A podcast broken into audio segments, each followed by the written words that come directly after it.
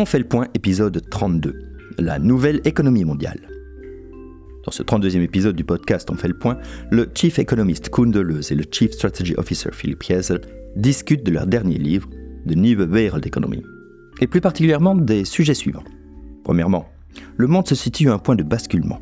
À quoi devons-nous nous attendre?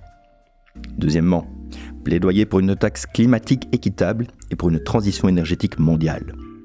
Troisième point, les nouvelles technologies peuvent sauver le climat et donner un coup de pouce à la productivité. Quatrième point, les investisseurs doivent s'attendre à davantage de volatilité, mais il y aura également des opportunités. Dans ce synopsis, nous résumons les principales idées de cet épisode.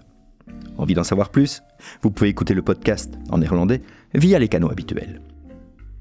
Que pouvez-vous attendre de ce synopsis? Kuhn et Philippe expliquent pourquoi le monde se situe à un point de basculement. Le temps où l'inflation et la volatilité étaient quasi inexistantes fait désormais partie du passé.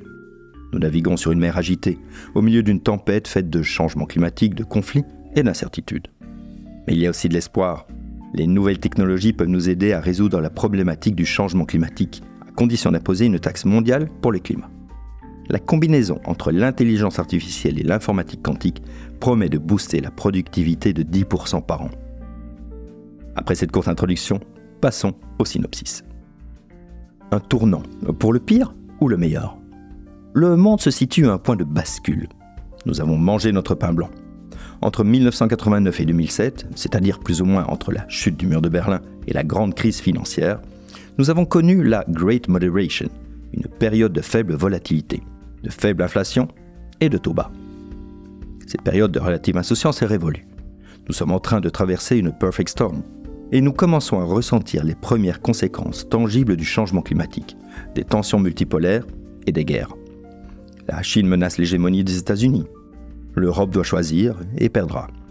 Les difficultés budgétaires du Royaume-Uni et la réaction des marchés sont un signe avant-coureur d'autres problèmes plus graves encore.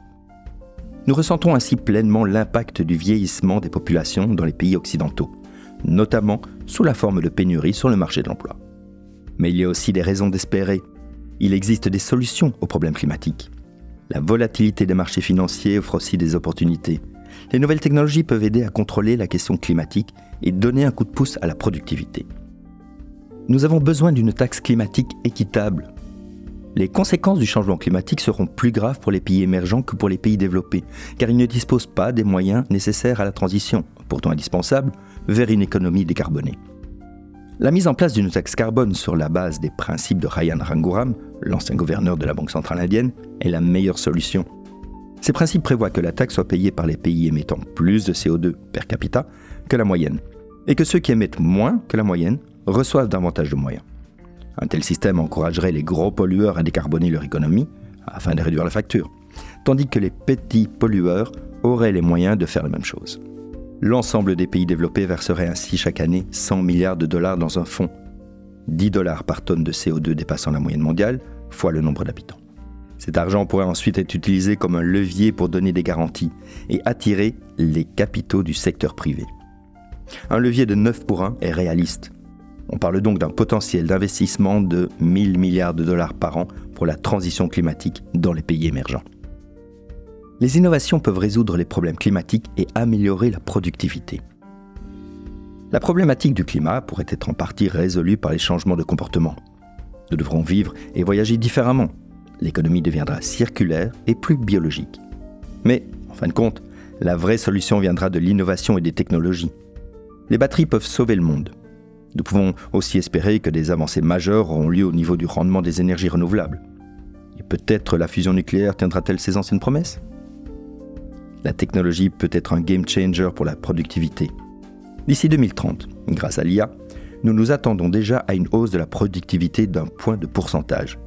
Si nous réussissons à combiner l'IA avec l'informatique quantique, plusieurs esprits éclairés nous prédisent une augmentation de la productivité de 10% par an pour un certain temps.